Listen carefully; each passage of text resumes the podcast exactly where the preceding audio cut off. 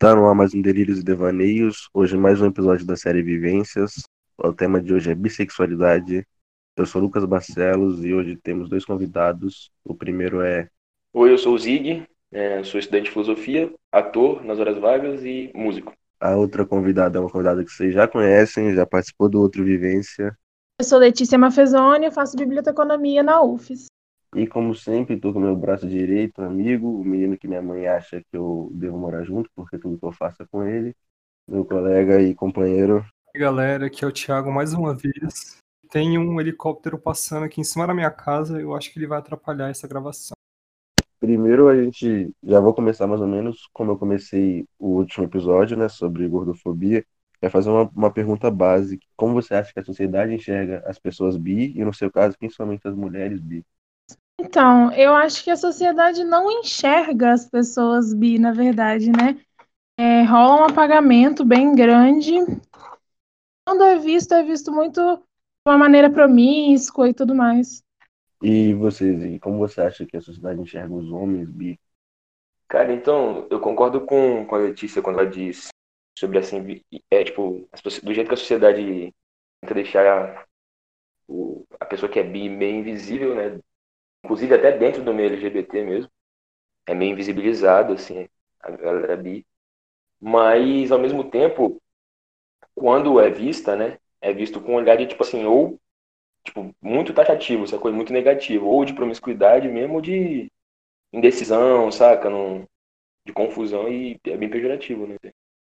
É, começando do início mesmo, assim, eu queria saber, mais ou menos igual como foi no último episódio também, como vocês se descobriram bi, como vocês perceberam que vocês eram bi e como foi esse processo de aceitação, assim. Pode começar com você mesmo, Zig. Cara, foi um rolê, assim, muito doido, porque, assim, desde muito novo eu tinha algum, algumas dúvidas, desde, tipo, desde meus 13, não que eu seja muito velho hoje, né, mas desde os meus 13 anos, assim, já tinha algumas dúvidas a respeito de sexualidade de modo geral, assim, não necessariamente a minha sexualidade mas sobre sexualidade, né? de modo geral mesmo. E, tipo, no decorrer do tempo, eu me via é, muito interessado, por algum motivo, no corpo masculino, tanto no, quanto no corpo feminino. Assim. Só que eu não tinha, porque para mim, principalmente naquela época, né, naquele período, eu não, não, tinha conhecimento da palavra bi, justamente por aquilo que a, a lei tinha comentado, assim, da, da invisibilização das pessoas bi, né, do, do termo bissexual. Assim. Não é algo que era muito discutido e tal, ou, ou muito uma bandeira que era muito levantada. Então, ou, eu, na minha cabeça, ó, só tinha como ser hétero ou gay. Não, não existia outro caminho.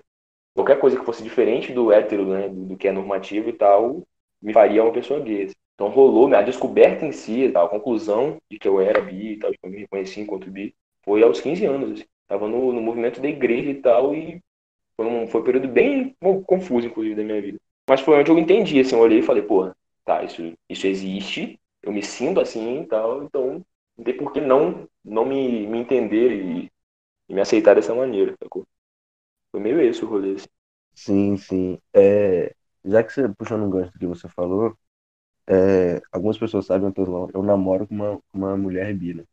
E ela comenta muito sobre, sobre como, é, puxando um pouco do que você falou também, de como as pessoas acham que só, só existem gays e héteros, porque quando ela, enquanto ela namora comigo, muita gente enxerga ela como mulher hétero. E enquanto ela está se relacionando com mulheres, muita gente enxergava ela como mulher lésbica. Enxergam é dicotômico. Eu queria saber um pouco de vocês, tipo, essa experiência e como vocês acham que, que as pessoas enxergam essa essa dicotomia entre gay e, e hétero e sempre esquecem como foi a vivência de vocês em principalmente achar, as pessoas acharem que vocês eram gay, um outro momento achar que vocês eram hétero e sempre esquecer do termo bi.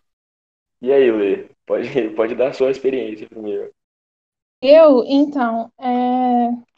na verdade, começando do começo, sobre a questão de descobrimento e tudo mais, como o Lucas comentou, para mim foi um processo muito natural desde o começo. Eu tive essa sorte em relação à minha família, né?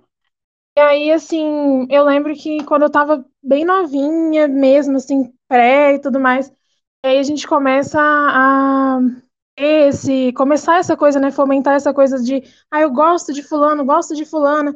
E aí me perguntaram, a minha mãe perguntou de uma maneira muito correta, inclusive, que ela não perguntou assim, tipo, ah, tem algum menininho da escola que você gosta? Não. Ela perguntou, tem alguém na escola que você gosta? Aí eu falei, tem mãe, tem a Glória e o Lucas. Lucas, né, né, outro Lucas, obviamente. E daí ela já ficou assim de olho, mas tranquilo, ok.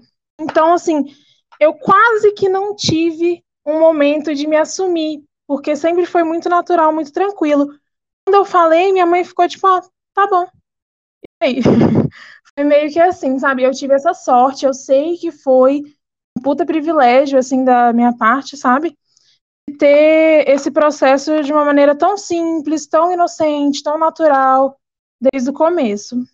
E sobre essa dicotomia, assim, realmente tem isso. Eu é exatamente isso. Quando eu estou me relacionando com um homem, eu sou vista como hétero. Quando eu estou me relacionando com uma mulher, eu sou vista como lésbica, sendo que eu sou bi. E isso não, não flui em mim. Eu continuo sendo bi, estando com homem ou com mulher. Então, é, a gente tem que parar de ter esse pensamento atômico, assim, sabe, em relação a isso. Eu continuo, eu e eu, Letícia, sou bi, independente da pessoa com quem eu estou me relacionando no momento. Eu acho que o grande problema disso tudo é, é essa cultura da, da, polarização, assim, de modo geral, não só relacionado a gênero ou a qualquer coisa, sabe? Gente, a, o ser humano tem a mania de, de, de, de sabe, de dicotomizar as coisas, desde muito tempo já. São sempre dois lados, é, é um muro só e, e, duas extremidades, entendeu?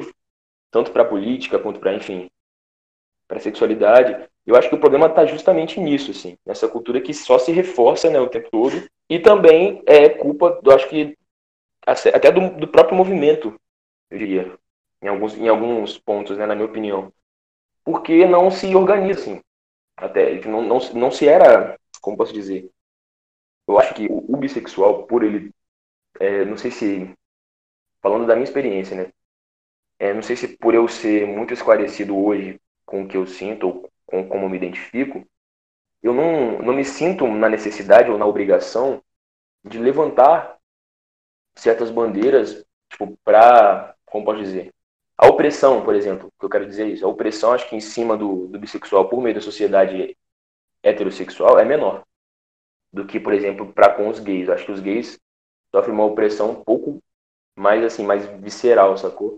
E por essa razão a gente se sente mais confortável, até involuntariamente mesmo, em não falar, em não ficar dizendo, pô, ninguém chega no lugar e se apresenta enquanto, ah, oi, meu nome é Augusto, eu sou hétero, tá? Sacou? Então, a gente enquanto bissexual se sente nesse lugar de, pô, não tem por que eu me, me apresentar enquanto bissexual. Isso deixa muito aberto a interpretação, né? Só que a interpretação acaba sempre caindo nesse rolê dicotômico. Assim. É, ah, beleza, tem, tem um trejeitinho, tem um trajeto mais afeminado, é gay. Só pode ser gay, não pode ser outra coisa. E, e é isso, sacou? Acho que o problema tá aí, na real. E, e é um mundo tão grande, né? Uma gama tão variada de possibilidades, é a gente se limitar a duas, dois lados, assim, dois polos. Eu acho que é, é limitante demais. Tem uma frase do, do Oberyn Martell, né? O personagem do, do Game of Thrones, que ele fala até, tipo, pô, tem o melhor dos dois mundos, sacou? Então, para quê? E eu concordo muito com essa afirmação, por mais que pareça assim, uma, né, uma romantização da coisa toda e tal, mas de fato, assim, sabe? Se, por que ter 50% se há como ter os 100, sacou? Meio que isso. Assim. Eu queria um pouco, principalmente, falar um pouco de vocês, e é, eu queria que você falasse um pouco, principalmente você, mas a, a Letícia também vai falar um pouco, mas eu acho que vai ser abordado de uma outra maneira. É, como o machismo afeta os homens bi que a gente vê que justamente isso é o homem tem que ser o macho alfa, tem que pegar várias mulheres e qualquer mínimo de afetividade com um homem, seja ele amoroso ou não, já é visto como, nossa, você não é machão. Eu queria como saber, saber como você enxerga que o machismo opera em cima dos homens bi. Cara, para mim, esse ponto específico sempre foi uma questão, assim. Aqui no bairro onde eu moro, principalmente, sacou? É, sempre recebi muitos olhares na infância, sacou? Porque, por exemplo, eu nunca tive problema em, em brincar com a minha irmã com os brinquedos dela, sacou? Nunca tive. E acho que na real quem tem é assim, né? Precisa se tratar, mas ok. E essa, não necessariamente sensibilidade, porque o fato de eu brincar de boneco com a minha irmã não me faz alguém sensível, mas assim, essa, esse desprendimento, sacou? Chamava muita atenção para para mim, né? Dentro desse contexto em que eu tô inserido aqui. E aí as pessoas desde muito novas, assim, né? Ouvi inúmeros apelidos, inúmeras gracinhas e tudo mais. E isso talvez tenha contribuído para uma série de, de bloqueios que eu tenho hoje, né? Mas a real é que eu sempre fui mesmo meio sensível, assim, sacou? Um pouco mais do que o normal, eu acho. As coisas me afetam de uma maneira muito diferente. E aí a cobrança que tem da, da sociedade, até em relacionamentos mesmo, assim, tipo, comentários do tipo, ah, quando eu tô me relacionando, né, no relacionamento com uma mulher, por exemplo, em que as pessoas, como você mesmo pontuou, Lucas, as pessoas têm um olhar para mim de um cara hétero num relacionamento heterossexual, mas ok. E aí, né, nesse contexto, é, é, as pessoas fazerem comentários do tipo, ah, tá, ela é o homem da relação. Tipo, o que seria ela ser o homem da relação, sacou? O fato de eu ser, de eu ter um comportamento ou uma maneira de, sabe, de me portar é mais sensível, ou mais, não, não me faz menos homem. É isso que eu tô tentando dizer de uma maneira bem confusa, na real. E o machismo afeta, acho que nesse lugar, sacou? De. Não sei se, se a Letícia vai concordar comigo, mas eu, pelo menos, as pessoas, os garotos bis que eu conheço, eles têm um nível, né, um grau de toxicidade toxicidade menor, assim, na masculinidade. Não inexistente, assim, porque é impossível, né?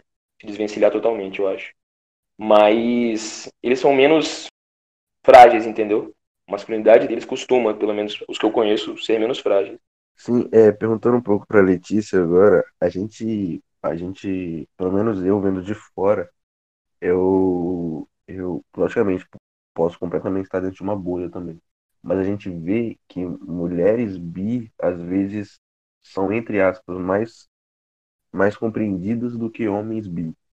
E eu queria saber como você vê isso, se é realmente dessa forma ou se é só uma visão estereotipada, como, como isso acontece. Então, eu acho essa fala um pouco perigosa, na verdade, porque a gente imagina que mulheres bi são mais aceitas, mas o que a gente chama de aceitação, eu chamo de fetichização, sabe? É, porque a mulher está sempre é vista sempre, né, como quem está a serviço do homem e a sexualidade dela está a serviço do homem também perante a sociedade, né? Mesmo que ela não se relacione com homens, ela é vista como alguém que faz aquilo ali para agradar, para impressionar, e vai, sabe, a serviço mesmo do do fetiche do prazer do homem. Ela tá com outra mulher do homem. Isso não existe, né? É... E tem essa questão. Eu acredito que seja muito mais fetichização, objetificação, aquele fetiche de duas mulheres se pegando, aquela coisa. Eu acredito que seja mais isso. Aí, assim, a gente chama de aceitação, mas aí, se, se você olhar de novo, você vai ver que, na verdade, tá te aceitando com uma condição, que é que você sirva o propósito do prazer do homem. Aí é bem problemático, bem complicado. É assim que mulheres ou mulheres que se relacionam com mulheres são vistas na sociedade. Falando um pouco sobre a fetichização, eu acho muito engraçado, entre aspas, engraçado, né? Porque eu já ouvi amigos meus falarem, tipo assim, ah, já que você namora com a menina Bia, é mais fácil ter homenagem, né? É mais fácil fazer homenagem. Como e como a visão das pessoas de, de mulheres bi ou tipo de pessoas bi em geral é extremamente a, a, a noção geral das pessoas é que realmente são pessoas entre aspas promíscuas né? E como tipo a gente a gente percebe que essa essa visão comum se percebe nesses pequenos comentários assim. Não assim eu já ouvi pode falar. Já ouvi já ouvi comentários absurdos tipo assim de estar tá flertando com uma pessoa quando eu soube quando ela soube que, que eu era bissexual no caso o primeiro comentário foi pô tenho duas vezes mais chance de ser traída, né? Tipo, como assim, cara? Porra. Nossa, isso é péssimo, isso é péssimo, não tem nada a ver. Nada a ver, nada a ver. Isso era, um, isso era um assunto que eu ia tocar, que era justamente esse. A minha namorada, conversando comigo uma vez, ela falou que em um outro relacionamento dela, é, ela tava lá, tipo, junto com, com, com o pessoal, e alguém virou pro, pra pessoa que ela tava junto e falou, ah, toma cuidado aí, porque são duas vezes são, são duas vezes mais chances de ser traído. E isso é muito bizarro, é justamente isso que a Letícia falou, que é a visão comum é que realmente é que pessoas bis realmente vivem numa promiscuidade assim absurda, sabe? E tô pra te dizer assim que é bem longe disso, saca? Pelo menos para mim, assim, se apresenta de uma maneira muito mais é, difícil de, de, de equilibrar do que uma vantagem, sacou? Como as pessoas, pelo menos socialmente, as pessoas encaram. Nossa, que você pode ter dos dois, hein? Esses comentários assim que surgem, sabe? Porque, beleza, tem aquela frase do Oberyn que eu pontuei e tudo mais, em que realmente soa como se fosse uma puta de uma vantagem, mas ao mesmo tempo é muito difícil balancear, cara. Sabe? Porque eu não sei se, se a lei vai se identificar com, comigo, mas a sensação que dá é que sempre há um conflito, assim. É, no sentido de, de não se sentir, como posso dizer, não sei se a lei tá conseguindo entender o que eu tô falando, mas tipo, de não conseguir sentir 100% confortável, sacou? Com o gênero com o qual você está se relacionando. Não sei, é, se eu me expliquei bem, se eu me expressei bem. Então. Entendi, eu entendi. Eu sinto um pouco assim, é, em relação ao que a pessoa sente, né? Penso que talvez ela tá pensando alguma coisa, ou talvez ela não tá entendendo, talvez ela tá me julgando por isso, né, em relação à pessoa, assim, que eu tô me relacionando. E essa questão de, ai, tem mais chance de trair. Gente, essa matemática não faz sentido nenhum. Não faz sentido. É uma matemática que não faz sentido. Principalmente, assim, se você está num relacionamento monogâmico ou poligâmico, enfim, o que seja, existe um acordo. Existe um comum acordo ali, né, entre as partes. Aí, se você trair ou não, porque você teve mais chance ou não, para colocar na real chance de trair, eu acho que todo mundo tem, né? E aí vai depender de você. Aí, se você é bi, se você é hétero ou o que seja, acho que não, não entra nessa matemática, isso não bate, nunca fez sentido na minha cabeça, assim, matematicamente. Ai, 50% mais chance de trair. Como assim? Me explica isso, não faz sentido. Voltando um pouco, voltando um pouco no assunto, eu queria saber um pouco de vocês, é, nas primeiras experiências amorosas, assim, não nas experiências amorosas, mas no momento de, de adolescência, onde, onde pessoas começam a se interessar por outras pessoas, como vocês, pessoas como, como adolescentes, não sei se vocês já eram totalmente aceitos com isso, mas como pessoas bi na adolescência, como vocês se relacionavam é, com essa, com essa, com esse momento da vida, sabe, de mais de festas e tal, onde pessoas ficam com pessoas e como vocês se enxergavam no meio disso tudo. Ah, tá. Bom, nas minhas primeiras experiências, a minha, assim, pessoalmente, foi uma coisa muito, digamos assim, equilibrada, vou usar essa palavra. Sempre foi uma coisa muito, assim, as primeiras, minhas primeiras experiências foram muito juntas, é, na mesma época, tanto com homem quanto com mulher. Então, assim, para mim, né? Mas isso não quer dizer nada. Cada pessoa tem sua própria descoberta, trajetória e tudo mais. Isso aí não é uma regra. Mas para mim foi muito colado. Talvez pelo apoio que eu tive da família. Então, assim, desde pequena já entendi que isso não era errado e tudo mais. Então, isso moldou completamente a visão que eu tenho da minha sexualidade para uma parada boa, assim, sabe? Então, me ajudou bastante. Eu não, não tive esse momento, assim, de me limitar ou de me prender. Foi tudo muito acontecendo e fluindo muito natural e orgânico e junto. Muito assim, conforme eu ia sentindo atração e era correspondida, ia acontecendo. E aí, assim, naturalmente, tanto com homem quanto com mulher. No meu caso, assim, foi, foi um rolê mais, mais complicado quando a, o assunto era um garotos, assim. Lógico, né, que era complicado. Mas, tipo, porque sempre rolava um pé atrás de ser mal visto ou de ser, de novo, né, taxado como algo. E, como, como pontuei lá no começo, é, eu não sabia da existência desse termo, né? Para mim, ou era uma coisa ou era outra. Então, sempre que eu, eu tendia né, a, a me interessar por algum garoto, algo do tipo, eu, é, inerentemente, quase, né? Tipo, quase que involuntariamente, eu ia lá e, sabe, podava essa sensação, assim, ou. Não sei se vocês estão conseguindo entender, né? Eu meio que reprimia muito isso dentro de mim. Principalmente não necessariamente pelo medo é, da sociedade em si, sacou? Ou dos meus pais, ou algo do tipo, não, mas é pelo medo de, de como aquilo seria lido pela pessoa em si, sacou? A pessoa em questão, porque eu tava, enfim, tendo interesse. E aí eu nunca cheguei, assim, pelo menos não na adolescência. Meu primeiro contato, minha primeira parada, assim, meu primeiro contato mesmo com alguém do, do sexo, do mesmo sexo que eu, foi, sei lá, no ensino médio, sacou? Foi rolar no ensino médio, bem tranquilo também, porque a pessoa já tinha, porque aí no ensino médio eu já tinha consciência desse termo, já sabia mais ou menos como eu me sentia com a coisa. Então foi diferente, sacou? O feeling. Mas na adolescência era um inferno, assim.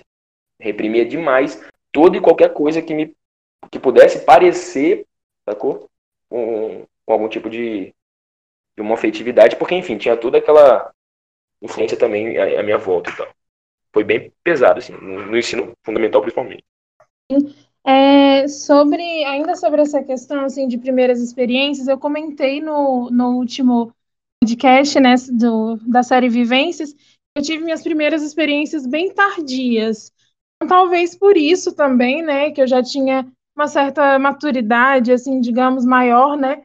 E para mim foi tudo muito tranquilo em relação a mim, em relação a mim. Agora, em relação ao outro, ou de como era visto socialmente, aí eu tive umas questões, assim, de como eu seria julgada, o que as pessoas pensariam. Tentei não me, não me prender por isso, porque dentro de mim eu tinha certeza que não era errado, sabe? Mas aí, na, da parte social, assim, tem uma coisa é, muito material, assim, pesada também, que é duas mulheres estarem juntas e não serem respeitadas. Isso dizendo sobre os meus relacionamentos com mulher, né? Já aconteceu, assim, de eu estar no carnaval, ficando com uma menina, e daí é, passar um cara e tentar passar a mão na gente, falar coisas grotescas. Então, o meu problema, assim, essa parte desses meus casos, assim, na parte de, de experiências, de sair, de festinha e tudo mais, foi muito dessa parte, entendeu? De assédio, veio muito isso. Dentro de mim, não, dentro de mim estava mais tranquilo, mas mesmo estando tranquilo dentro de mim, a gente não consegue fugir das reações do outro, né? Ainda mais quando são assim tão invasivas. Não teve essa questão, assim. Falando um pouco para outro, para outro contexto, é, a Letícia pode começar respondendo essa, porque a gente quer que foi a mesma pergunta que eu fiz ontem no outro podcast sobre vivências, que é a gente a gente eu, eu perguntei sobre o Zig sobre como foi o momento assim, como foi naquele naquele ambiente tradicional e a gente vê as, as universidades como totalmente o contrário disso, é um ambiente sem preconceitos, onde tudo é livre, tudo é perfeito. Eu queria saber como a Letícia enxerga ou enxergou é, esse, esse preconceito e, e, como foi a vivência da, da, da Letícia como pessoa bi na universidade. Assim. assim, então, enquanto pessoa bi na universidade, verdade, segue bem aquela linha mesmo, assim, né? A gente tem essa visão de que na universidade vai ser tudo lindo, perfeito. Aí a gente chega lá e vê que, na verdade, as coisas operam de uma maneira muito parecida, assim, sabe? As, não totalmente, não totalmente, né? Vamos dar os créditos. Mas o pagamento, aquela coisa de. Cara, eu chego e aí eu faço amizade e aí é bem essa questão também que, pelo que eu entendi, o Zig comentou. É, eu não faço questão de anunciar, assim como não faço questão nenhuma de esconder. E falo normalmente, né? E daí já teve muito essa questão, assim, de, de eu perceber que não estão me enxergando como uma mulher bi, porque, ah, semana passada eu estava ficando com um cara, como assim agora você é bi? Ué, como assim? O que que me impede de ser, sabe? E aí depois eu ia falar de alguma coisa, se tava alguma experiência com alguma menina. Não, pera lá. Ah, sapatão é isso, sapatão é aquilo. Não me importo, de verdade, porque no meio da brincadeira a gente às vezes fala assim, não me importa mesmo, de falar, ah, sapatão é emocionada, e toda essa brincadeira assim. No meio ali da brincadeira, não me importo, mas eu me importo em ser reconhecida como bi. Eu sou bi. Então, assim, não importa o que eu faça, já entra naquela questão que a gente já tinha comentado, né? É exatamente isso, do apagamento na universidade rolou da mesma forma. Como ali é um espaço de interação muito grande, as coisas acabam acontecendo. A gente acaba ficando com alguém, se relacionando com alguém, as coisas acontecem. Então, acho que as pessoas às vezes ficavam confusas. Não que fosse muito da, da responsabilidade delas saber alguma coisa, ou pensar, ou se, sabe, assim, não é da conta delas, sabe? Mas eu percebi que elas ficavam meio confusas, assim, e eu já fui lida algumas vezes erroneamente como hétero ou lésbica. Assim, não me ofendo nunca, obviamente, mas também não quero que minha sexualidade seja totalmente apagada e aconteceu muito isso na universidade. Eu vi uns comentários assim: ah, você não é bi nada, não, porque agora estava ficando com fulano e não sei o que lá. Nossa, sim. E sabe, rolou assim, já, já aconteceu alguns comentários. Sim, sim. Eu, tipo assim, eu reforço fortemente, reforço fortemente é ótimo. Tudo que a Letícia falou. Sabe, tudo mesmo, porque aconteceu muito e assim, para mim ainda é muito recente porque foi em 2019, né? Quando eu, quando eu ingressei na UFS. Mas isso aconteceu de fato, assim. E é algo constante, eu acho, na vida de todo bissexual. Assim, em qualquer contexto novo que ele é inserido, que ele começa a frequentar, esse tipo de comentário acontece, sacou? É, é quase que uma cobrança. É, é, isso que. Isso se conecta muito com o que a gente tava falando no começo, eu acho, velho. Tipo, de dicotomia, sabe? As pessoas meio que querem porque querem uma resposta final, sacou? Parece que, não sei, na cabeça deles a gente só vai ser bi se a gente estiver beijando um homem e uma mulher ao mesmo tempo. Porque, porque eu, não, eu não consigo, sabe, entender ou processar qual é a das pessoas. Não, eu ia falar disso mesmo. É que a bissexualidade, às vezes, ela é vista muito como um processo, como um caminho. Para mim, ela não é um caminho, já é o meu ponto de chegada. Eu sou bi e acabou. É, e é visto muito como, ai, ah, não, ela está num processo. É, quando em determinado momento ela vai vai ter um estalo assim, ela vai descobrir que ou ela é hétero ou ela é sapatão. E daí, cara, não é dessa maneira. A bissexualidade não é um caminho. Para mim, foi o meu destino, assim, foi a meu ponto de chegada, na verdade. Eu já tive um processo interno, que, como eu disse, foi muito facilitado pela família, mas aí teve essa coisa toda, tive um, um pequeno processo assim, e cheguei, já cheguei na minha conclusão. A bissexualidade é a minha conclusão. Ponto, sabe? E a gente vê muito isso, inclusive também na universidade, que seria aí o, o papo que a gente está, que você perguntou, né? É o que eu falei mesmo, sabe? Essa cobrança por uma escolha, essa cobrança por um posicionamento, como se a gente não estivesse se posicionando. É importante reforçar que, como a, como a Letícia mesmo falou, é uma conclusão. É um posicionamento, sabe? É uma decisão, é um, é um, um destino mesmo, sacou? Não é uma dúvida, não é, é não é uma fase mesmo, não, saca? Não é nada disso. Não é como se a gente tivesse, por exemplo, indeciso entre qual dos sexos a gente mais se sente atraído e tudo mais. Ou então, tipo assim, não é porque a gente está beijando uma pessoa agora que outra hora a gente. Tem respostas, por exemplo, que nem nós mesmos, eu acho, pelo menos nem eu, enquanto bissexual, um garoto que se reconhece enquanto bissexual, sabe responder. Sacou? Porque a gente tem uma noção de, de relacionamentos mesmo muito limitada, eu acho, na real. A monogamia, por exemplo, eu acho que é o que mais influencia nessa, nesse rolê de dicotomia, sacou? Porque a monogamia limita a relação a duas pessoas, exclusivamente. E isso, pro bi, para uma pessoa bissexual, não é como se fosse impossível, não é disso que eu tô falando, até porque não é, definitivamente não é. Mas é, o, o, as pessoas heterossexuais ou homossexuais, elas sentem dificuldade em compreender é, como isso se aplica a pessoas bissexuais, sacou? Porque na cabeça delas o, o bissexual é incapaz de se relacionar monogamicamente, ou, ou, enfim, saca? E não é, cara. Não, simplesmente não é. Voltando um pouco para uma tecla que vocês dois já bateram, inclusive, que é o preconceito da própria comunidade. Calma aí que meu cachorro entrou aqui. o preconceito da própria comunidade é, e o apagamento mesmo da sexualidade bi. Eu queria que vocês comentassem um pouco disso, assim, da própria comunidade LGBT, como vocês enxergam que a, própria, que a comunidade LGBT enxergam vocês e o processo de apagamento da, da, da sexualidade de, da sexualidade bi. Então, cara, eu acho que assim é algo que rola há muito tempo já, muito tempo mesmo. É algo constante e, e que assim não tem uma como pode dizer, uma maneira fácil de resolver isso que não seja essa afirmação. Só que é aí que entra o ponto que, para mim, por exemplo, é aquilo que eu estava falando de respostas que a gente não tem. Até que ponto é, é, é possível ou necessário a gente solucionar isso, né? Porque como qual seria uma solução mais viável para mim para evitar esse apagamento, enfim, para existir esse tipo de situação que ocorre constantemente, assim, principalmente com pessoas bis? É, é a afirmação, assim. É a autoafirmação, é, é eu levantar a bandeira, sacou? Só que, é, ao mesmo tempo que eu defendo isso enquanto uma solução, eu, eu me vejo, me, me pego mesmo numa, numa parada de tipo assim, enquanto bi, eu não tenho comportamento, não tenho o costume de me afirmar enquanto bi ou de levantar a bandeira dos bis, entende? Porque na real eu tô muito confortável com a decisão que eu tomei, assim.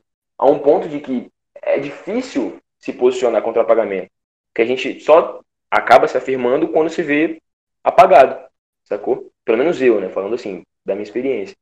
E, e é, é esse rolê, sacou? De, não tem muito para onde correr. A comunidade não tá preocupada, por exemplo, porque na cabeça deles, as pessoas bissexuais não têm conflito. Elas têm soluções. Para elas é muito fácil. Entende? Eu, eu, sinto que é essa leitura que a comunidade LGBT, de modo geral, tem para com as pessoas bi. Assim, é como se nós não tivéssemos conflitos ou, ou demandas, ou enfim, preconceitos, querendo ou não. Então, para eles, pô, a gente não tem que, sabe, ficar inserindo eles numa luta ou numa causa, porque na real para eles está muito resolvido, está muito fácil. É muito fácil ser bi. Entende? Essa é a visão que eu tenho a respeito da, da coisa. Olha, para ser sincera, eu acho que vou falar de uma maneira meio assim, meio na lata mesmo, mas eu acredito que a comunidade apaga tudo o que não seja G, a sigla, entendeu? É, o T é extremamente apagado, o B é extremamente apagado também. Então, o L é apagado também. Então, assim. É, o também. É, enquanto bi, eu enxergo esse apagamento de uma forma bem, bem precisa, bem bem complicada de lidar, assim, né? Eu entendo que existem questões, por exemplo, e eu não vou ter que lidar se eu tiver num relacionamento com um homem. Se eu tiver num relacionamento com um homem, então eu sou vista pela sociedade é, erroneamente como hétero, hétero, mas isso me prevê alguns, alguns, digamos assim, algumas facilidades, privilégios, talvez sabe? Se eu sou vista com um homem, então eu não sofro, sofro pela minha bissexualidade, assim, quando as pessoas sabem, mas enquanto eu tô com um homem, não estão me julgando, entendeu? Então eu entendo esse ponto que é, a minha vida é um pouco menos, os ataques são menos frequentes quando eu tô com um homem, por um motivo errado, que é ser vista como hétero. Mas eu enfrento uma, eu, eu, eu enfrento não, aí eu tenho uma série de facilidades, né? Então eu entendo essa questão, né? É, mas mesmo assim, não quero ser apagada, não quero que minha voz seja apagada enquanto bi. Quero que me coloquem em nenhuma outra caixinha. Eu tô falando que eu sou bi e ponto, né? E aí, assim, esse apagamento da comunidade LGBT eu vejo como um todo, assim, tudo que não seja G é muito apagado. E aí a gente acaba não tendo essa voz, né? Mas eu acho que isso é um problema tão intrínseco, tão grande comunidade, que não é um problema só nosso. Como eu disse, o L, o T também, sabe? A gente sofre essa questão. E aí é um pouco complicado, porque aí eu me sinto apagada de todas as maneiras, né? Fora da comunidade LGBT, eu já estou sendo apagada ou vista como safada, promíscua, traidora desleal. E daí na comunidade eu penso que vão me abraçar, mas também não me abraçam, não. Então é um pouco complicado, a gente fica meio que sem lugar, porque existe muito na, na comunidade LGBT, eu acredito que seja quase que um consenso entre os bissexuais, né? Existe esse apagamento fortíssimo da comunidade para com a gente, né? E aí é um pouco complicado, a gente fica meio que sem ter onde se apoiar, porque a gente não está bem nem fora e nem dentro da comunidade, porque ninguém está vendo, ninguém está enxergando ou não está fazendo esforço enxergar. E aí, para quem? Onde a gente fala as nossas demandas? Para quem a gente fala? Onde a gente concentra esse, essas questões, essas problemáticas? Sabe? Meio que fica sem, sem um porto seguro, assim, para se apoiar. deveria ser o papel da comunidade LGBT, né? Mas aí falha nesse sentido de abraçar os bissexuais, já que a gente está falando especificamente de bissexuais, né? Apontei outras questões só para deixar bem, bem, explícito também. É um apagamento assim bem grande. Geral, né? É geral, geral. Mas sobre especificamente bissexuais é isso aí que eu falei. A gente fica sem lugar para se apoiar ou para falar nossas questões, nossas demandas específicas. É, falando um pouco sobre isso que você, que você já comentou, é, voltando um pouco agora para para o que eu já comentei várias vezes, a minha namorada muitas vezes ela fala que que ela já ouviu comentários ou ela já leu em, em vários lugares de pessoas de pessoas falando que os bis não sofrem tanto porque podem entre aspas esconder a sexualidade e isso, façam, isso faz com que eles recebem diversos privilégios e que eles não sofram quase nada em relação, em relação ao resto da, da, da comunidade. Eu queria que vocês explanassem um pouco em cima de, de, dessas afirmações que a gente vê cada vez mais, mais constantes nas redes sociais. É, eu acho que o esconder não é um privilégio. Pelo contrário, né? É, a passabilidade, assim, né, que a gente fala eu entendo totalmente, 100% que eu sou bi, mas se eu tiver andando de mãos dadas com um homem na rua, eu não vou ser atacada. Eu entendo totalmente isso daí, sim. É, mas acho um pouco complicado a gente falar que, que, essa, que esse apagamento, sabe, seja em si um privilégio. Mas também, ao mesmo tempo, reconheço que Sim, se eu tiver de mãos dadas com um homem, eu não vou ser atacado. Se eu tiver de mãos dadas com uma mulher na rua, eu posso ser assediado, como já posso até sozinha, né? Mas assim, existem uns ataques, uns comentários, umas perguntas ridículas. Mas não coloco assim numa questão de que ai, sofre menos, sofre mais, essa balança das opressões assim. Bom, eu acho que a gente tem que ter prioridade sim, né, na luta né? Quem mais está morrendo e tudo mais. Mas não numa, numa competição, numa grande Olimpíada, assim, sabe? Ai, quem sofre mais? Acho que esse é um debate que às vezes atrasa um pouquinho as nossas ações, né, em combate a isso. A gente fica muito preso dentro dos nossos movimentos, discutindo quem está sofrendo mais. Está todo mundo sofrendo de maneiras diferentes, a gente tem que parar, talvez, assim, a minha visão que eu tenho, né, a crítica que eu faço, é que a gente poderia focar um pouco menos internamente nessa questão de quem está sofrendo mais, ou, enfim, né? Reconhecendo cada um os privilégios que tem, que às vezes são coisas sociais, às vezes são coisas é, pessoais que levam para o social, né? Que cada um tem suas especificidades. Mas, assim, acho que o foco a gente tinha que debater de uma maneira um pouco diferenciada.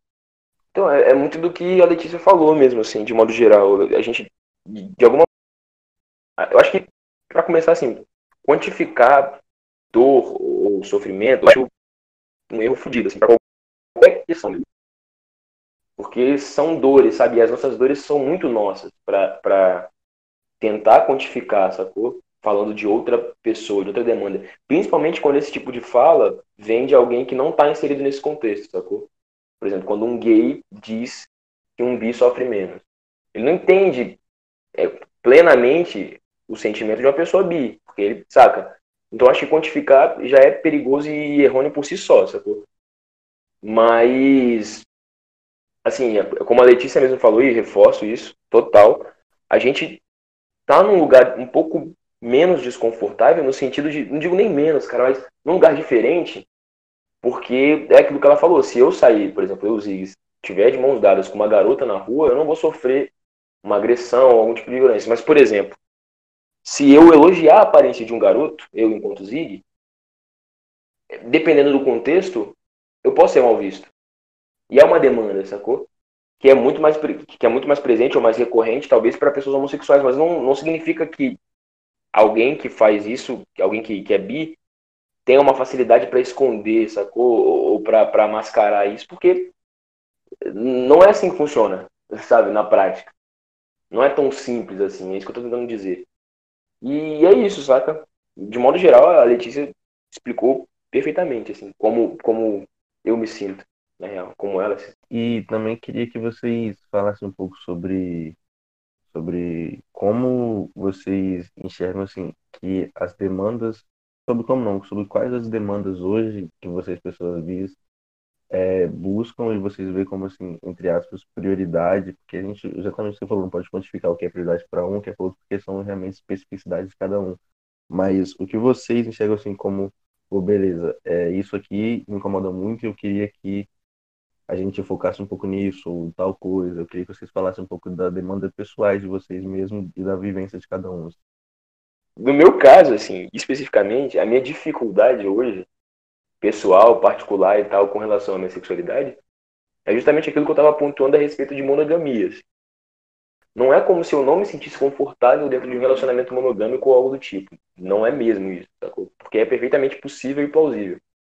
Só que eu, por muitas vezes, me vejo assim, quando não estou me relacionando, sério, tipo, não estou num relacionamento sério, principalmente, com uma demanda muito variável, assim, uma oscilação muito grande de, de vontades, né? Vamos dizer assim. E balancear isso, para mim, hoje é, é, a maior dificuldade. Porque, primeiro, tem essa noção de, de me sentir, assim, atraído por dois gêneros distintos. E isso oscilar é, normalmente, assim, já recorrentemente. Tá? Com a parada que acontece com frequência, saca? E tem a, é, o fato de me sentir reprimido, assim, ao ponto de que, embora eu tenha essa oscilação de, de de interesse ou de atração de gêneros, eu me sinto muito mais confortável para iniciar um contato com uma garota do que com um garoto. Por inúmeros motivos, assim. Alguns muito intrínsecos, eu acho, né? Muito, muito inseridos na minha formação, talvez, e em toda a masculinidade que está inserida né, na, na minha psique, vamos dizer assim. Mas, por outro lado, também, sabe, por um rolê de algumas experiências não terem sido nada legais, cara. Sacou? Porque é complicado. Então, as minhas demandas, assim, falando enquanto Zig, é, é mais por clareza mesmo, clareza pessoal, assim, autocompreensão, sacou? De como, de que, qual bissexual eu sou.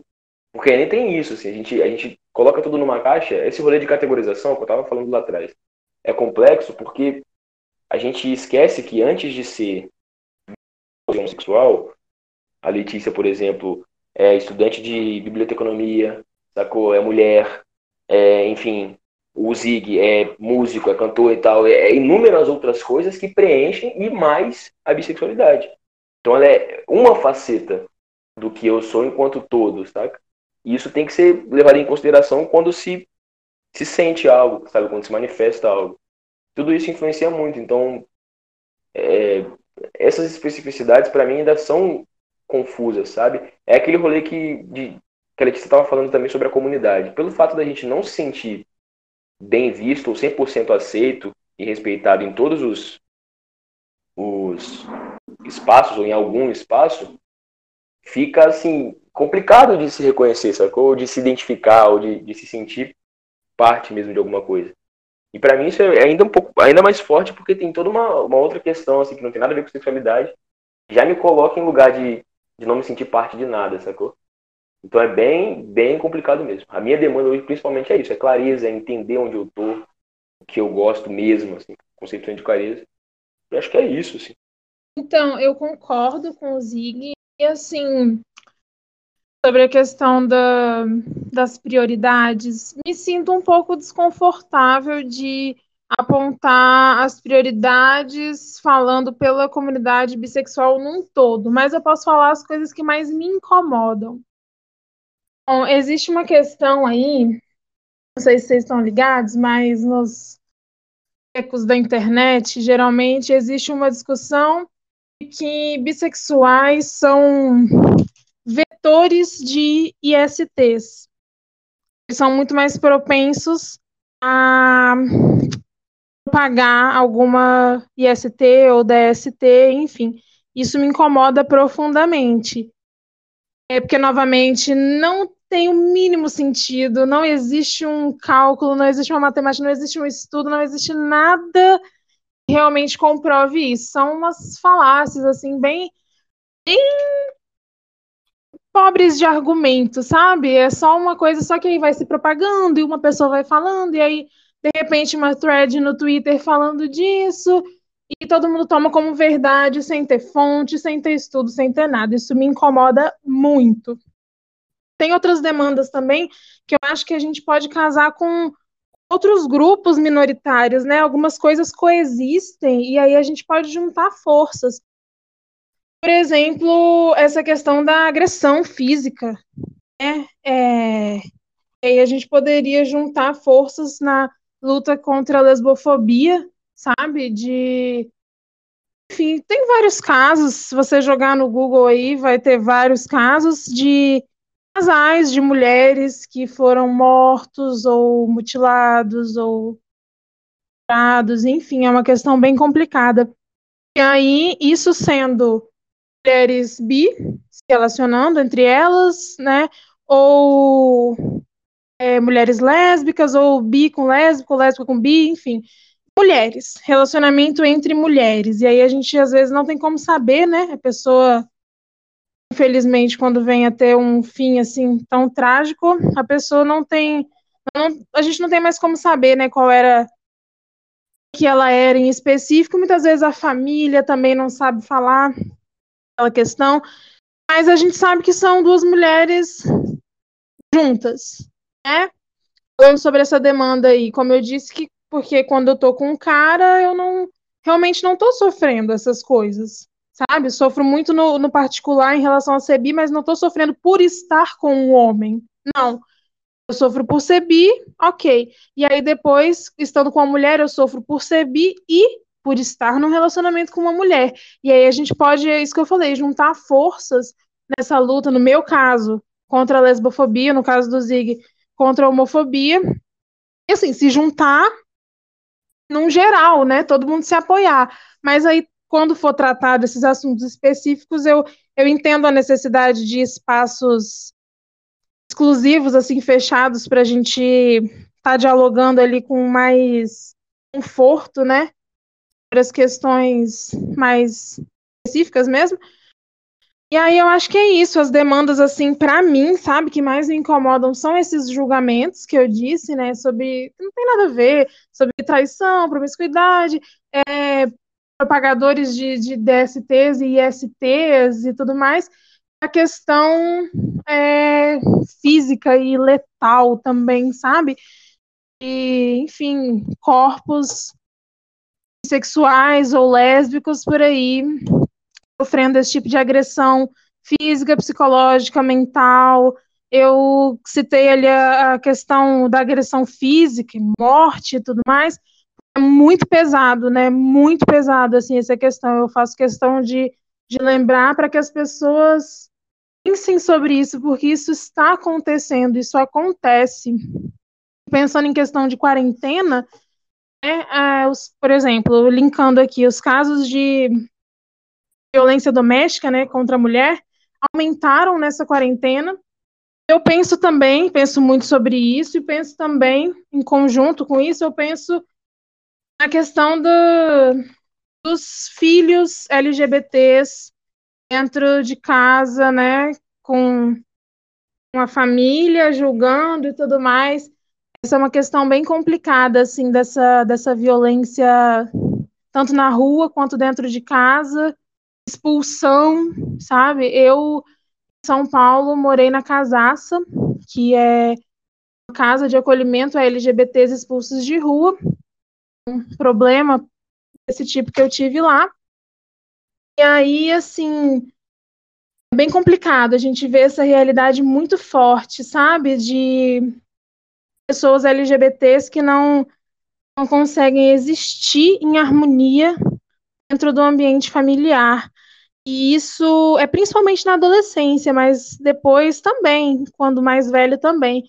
Penso muito nos adolescentes que ainda estão nesse, talvez, um processo, ou já finalizaram o processo, mas no olho do furacão, assim, no meio de tudo, dependendo financeiramente da família, e a dependência financeira é complicadíssima, entra também dependência emocional, enfim, uma série de demandas, tudo isso e muito mais ainda bem complicado, bem preocupante. A gente tem que pensar muito nisso e, no possível, assim, se ajudar, sabe? Se apoiar um ao outro e tudo mais.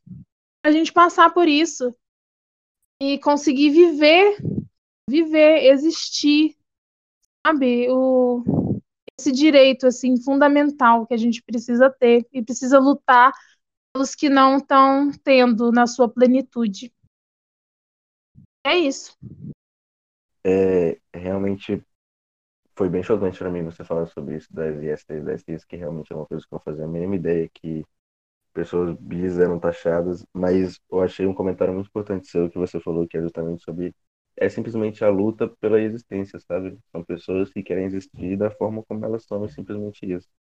E é, é, é até eu não consigo entender é, como pessoas vivendo da forma como elas querem viver ofendem outras pessoas que não tem nada a ver com a vida delas, sabe?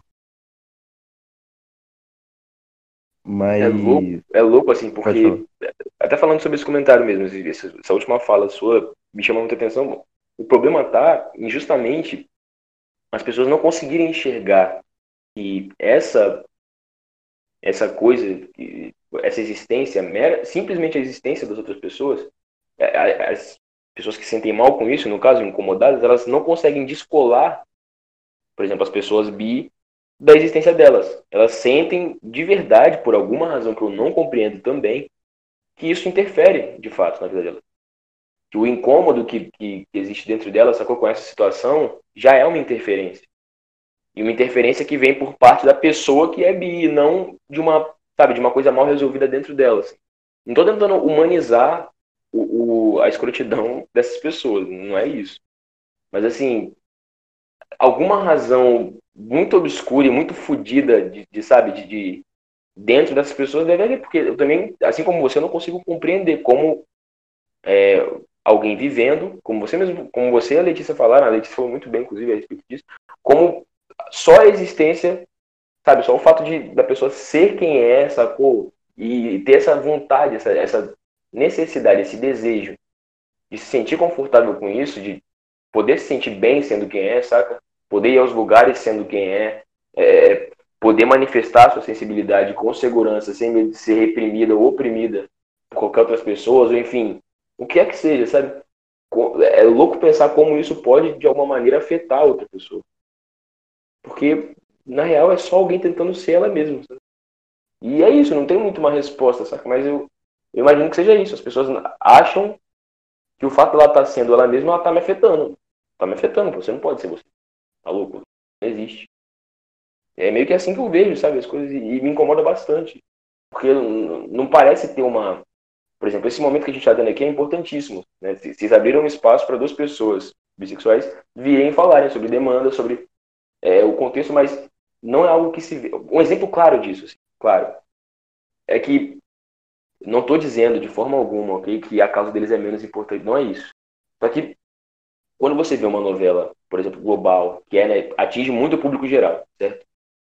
É, o papel do gay na novela é ser gay, basicamente. Ele não tem outra função que não, sabe, as pessoas restringem o personagem à sexualidade. E digo mais, para além disso, não se vê personagens transexuais, acho que nos últimos 10 anos a gente teve um papel dentro, de, dentro do público geral, tô falando. Tô usando a Globo como referência porque é uma, uma puta da emissora, né, que a gente que atinge as pessoas.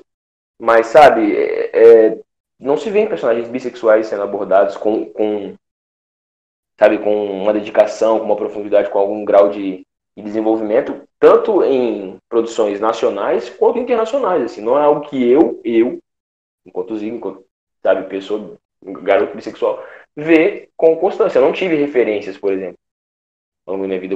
Eu, o que eu tenho de referência de pessoas bis são pessoas que eu conheço do meu convívio, assim, saca? Mas personagens, enfim, representatividade, no sentido literal da palavra, não se tem desse grupo específico. Então, essas demandas que, que são muito específicas desse grupo de pessoas acabam por ser é, mais específicas ainda.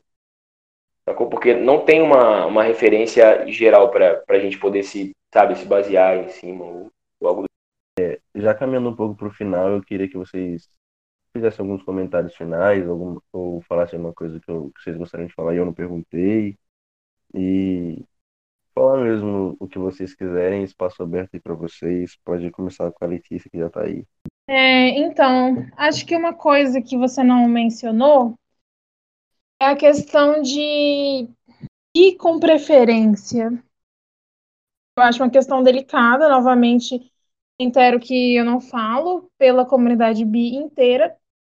Eu, Letícia, pessoalmente, porque essa é uma questão muito grande, sabe? Essa é uma questão que talvez não devesse ter essa, essa grandiosidade toda, talvez, assim, ao meu ver. Mas que eu vejo muito isso. É possível? É uma pergunta muito recorrente. É possível ter bi com preferência? Ah, eu, porque eu sou bi, mas eu prefiro homem. Ah, eu sou bi, mas eu prefiro mulher. Eu, Letícia, acredito que sim. Assim, pessoalmente, eu não enxergo em mim essa preferência tão clara. Para mim, assim, eu sou bem 50-50, sabe? Eu teria total capacidade de me relacionar com os dois sexos, de ter alguma coisa séria com os dois, é, de ficar, de beijar, de o que seja, sabe? Mas eu acho que isso é importante, a capacidade de não só, sabe, você se perguntar uh, se você não só ficaria numa festa, num rolê com outra pessoa, assim, do, do mesmo sexo e tudo mais, ou sexo oposto, mas se você levaria uma vida com ela, se você respeitaria, se você estaria disposta a talvez é, apresentar para a família, né? Lembrando que existem questões complicadas sobre isso, com certeza, então, tudo no, no tempo né, de cada um. Mas se você é, teria essa capacidade, sabe, de assumir, de não esconder e tudo mais, eu vejo que essa é uma questão essa sim é uma pergunta importante, assim, sabe? Se você é, tem essa plena capacidade de amar, respeitar os dois é, os dois, esses dois sexos. Mas, assim, essa questão da preferência, voltando, é uma pergunta muito recorrente que, para mim, não deveria ter essa importância toda, talvez. Mas se tem pessoas perguntando, então é uma dúvida de alguém, né? É pertinente. É, é bem recorrente mesmo. É, eu vejo que sim. Pode existir bi com preferência, sabe? É, eu, pessoalmente, não, não vejo muito isso em mim, sabe? Eu não, não tenho tão claro em mim essa, essa preferência, assim. Eu gosto igualmente, tanto de homem quanto de mulher. Mas pode existir uma preferência a um dos lados. Acredito que sim, é porque eu fiz questão de falar, de falar disso agora, por ser realmente uma questão bem, bem perguntada. E eu, pessoalmente, eu, Letícia, acredito que sim, pode existir e com preferência um lado ou para o outro, ou qualquer outro que seja. Sabe? E aí vem o que eu sinto pessoalmente, como eu acho que é tal coisa, e também a minha opinião sobre se pode existir. Claro, cara, pode existir. Sexualidade é uma coisa tão grande, tão cheia de coisas, de possibilidades, é um sabe, nuances, e então, assim, é tão grande, né? Eu acredito que sim. Só falando sobre isso mesmo, que eu acho que é um ponto importante. É isso. Não sei se eu me embolei muito para falar, mas é essa questão aí.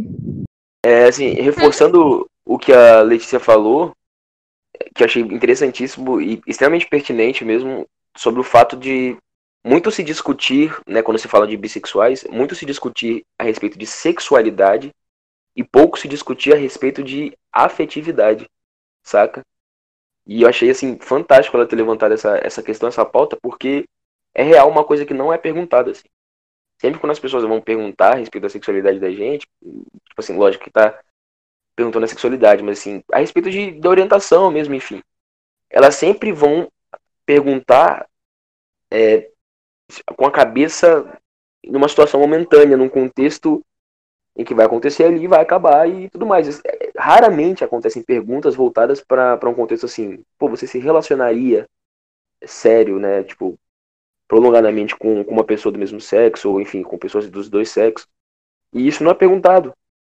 E quando é feito, entra essa pergunta bônus, né? Que tá em quase todas as conversas, parece, de pessoas héteros ou, ou gays, enfim, ou trans, para pessoas é, bissexuais. Então, assim, é, o que eu quero dizer é que, tipo, existe, na minha opinião também, creio que possa existir total, como a Letícia mesmo falou, sexualidade, afetividade é uma parada muito abrangente, extremamente abrangente, grande, complexa, para se categorizar assim, minuciosamente, limitar as coisas. Então acho que existe sim bi com preferência. Mas eu reforço que assim, para essa preferência existir, na minha, na minha leitura da coisa, né? É, é, tem muito a ver com a construção dessa pessoa, assim, culturalmente falando, socialmente, emocionalmente. É, tudo que ela vivenciou, ao meu ver, influencia muito. No meu caso, por exemplo, tudo que eu vivenciei, né, o processo, as coisas que eu passei ao longo da minha vida me fizeram ter uma, uma leitura negativa, assim, das relações, é, principalmente com garotos, assim. Eu tenho uma, uma dificuldade fodida para me relacionar ou para ter contato, porque inúmeras situações ocorreram, sacou? Que me afetaram nesse sentido. Então eu não acho que seja uma, uma questão pura e simples de, de gosto, sacou? Porque eu acho que talvez isso até soe meio de uma maneira meio pesada, assim, como se fossem opções de, de cardápio e a pessoa escolhe das duas. Ah, não, acho isso aqui mais gosto. Você entende? Não sei se vocês estão conseguindo entender meio o que eu tô querendo dizer.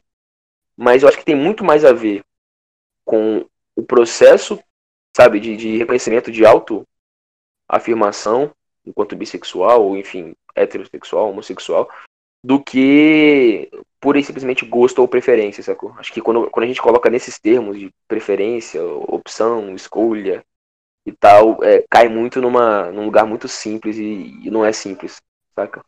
Nada simples, na real. Era isso, assim. Eu queria também aproveitar, já que não sei se a gente tá se caminhando pro final e tal, mas real, agradecer, assim, pela, pelo projeto, vivências e, pela gravação, porque eu acho que é um espaço importante, saca? Para ser cedido. Diria fundamental, até porque não se vê muito, definitivamente, sabe? Não, não, não, se, não se tem esse espaço em abundância.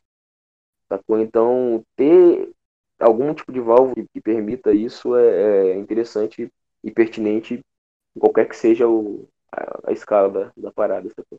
Total, concordo. É, já caminhando bastante para o final, eu queria agradecer bastante a Letícia por participar de novo e dizer aos ouvintes que ela vai participar ainda muitas vezes, mesmo ela não sabendo disso, agora ela vai agora ela está sabendo, ainda vai participar milhões de vezes. Agradecer ao Zig por aceitar e o Zig também vai ser outro outro que vai participar diversas vezes porque porque sempre porque é um amigo meu muito próximo e tudo que eu faço ele está no meio e ele vai entrar no, no podcast diversas vezes. E queria deixar esse espaço final para vocês, se quiserem divulgar suas redes, divulgar algo, pode aí falar vocês. Gente, me segue no Twitter, ok? Tem vários projetos para acontecer, certo? E o projetos musicais, projetos interne... webicos, internéticos, não sei como, como vender esses peixes, mas assim, é arroba zigvg, eu acho que é isso mesmo, no Twitter. E só no Twitter mesmo, porque Instagram eu quase não uso ainda, gente. Mas assim, recomendo que vocês acompanhem mesmo Delírios e Devaneios, assim, não é puxando o saco dos meus amigos, mas assim, é um projeto que os caras, os dois, assim, de modo geral, estão se dedicando muito para que funcione. Os episódios são muito bem trabalhados, assim, para as limitações que, que ocorrem. E assim, acho que vale a pena, sabe? A gente dá a chance, dá oportunidade para novos tipos de, de conteúdo, sabe? Sair um pouco do eixo central das coisas e explorar novidades. Então, é isso aí, tropa. Valeu. É, primeiro, agradecer, né? Ah, eu amo esses meninos, sério, real. E o projeto tá demais, eu tô adorando, tô acompanhando, tô participando agora. E, inclusive, também adorei saber. Vou participar de outros. Assim, eu já tô parceira do podcast, já tô sócia. Né? Na próxima vez já posso pedir uma música. Então, assim, adorei. Eu queria novamente agradecer pela oportunidade de falar sobre isso. Esse quadro está incrível, o podcast em si, incrível também. Muito obrigada a vocês, real. Acho muito importante isso, esse espaço, isso que está acontecendo. E esse projeto de vocês simplesmente magnífico aí nessa quarentena. Cara, quarentena rendendo frutos, né? Um momento tão controverso, mas muito interessante a saída de vocês. Obrigada. Um, e divulgar minhas redes sociais, né? É arroba Mafezonix, M-A-F-E-Z-O-N-I-X. Em quase todas as redes sociais, aliás, em todas as redes sociais. Depois eu fui confirmar. E realmente, em todas as redes sociais, Mafezonix. Sigam aí se for do interesse de vocês. E arrasou, é isso aí. Adorei participar. Muito obrigada. É, Tiago, algum, algum comentário final? Não, eu gostaria só, novamente, de agradecer a participação da Mafê e do Zig. Super interessante o papo. É, quase não perguntei nada, porque vocês, ao longo da conversa, foram esclarecendo várias dúvidas que eu tinha, naturalmente. Mas é isso. As redes sociais de vocês, a gente vai deixar disponível na descrição do episódio. Para quem quiser biscoitar eles, é só acessar. por favor, gente, mimos. Sim, por favor, fome de biscoito. É isso, eu agradeço a todos os ouvintes que chegaram até aqui no final. Espero que vocês gostem. Agradeço a todos os amigos que estão ouvindo, compartilhando, curtindo. Sigam, sigam o podcast nas redes sociais. No Twitter é Delírio Devaneio, no Instagram é Delírios Devaneios underline podcast. E é isso, obrigado a todos, valeu. Uh.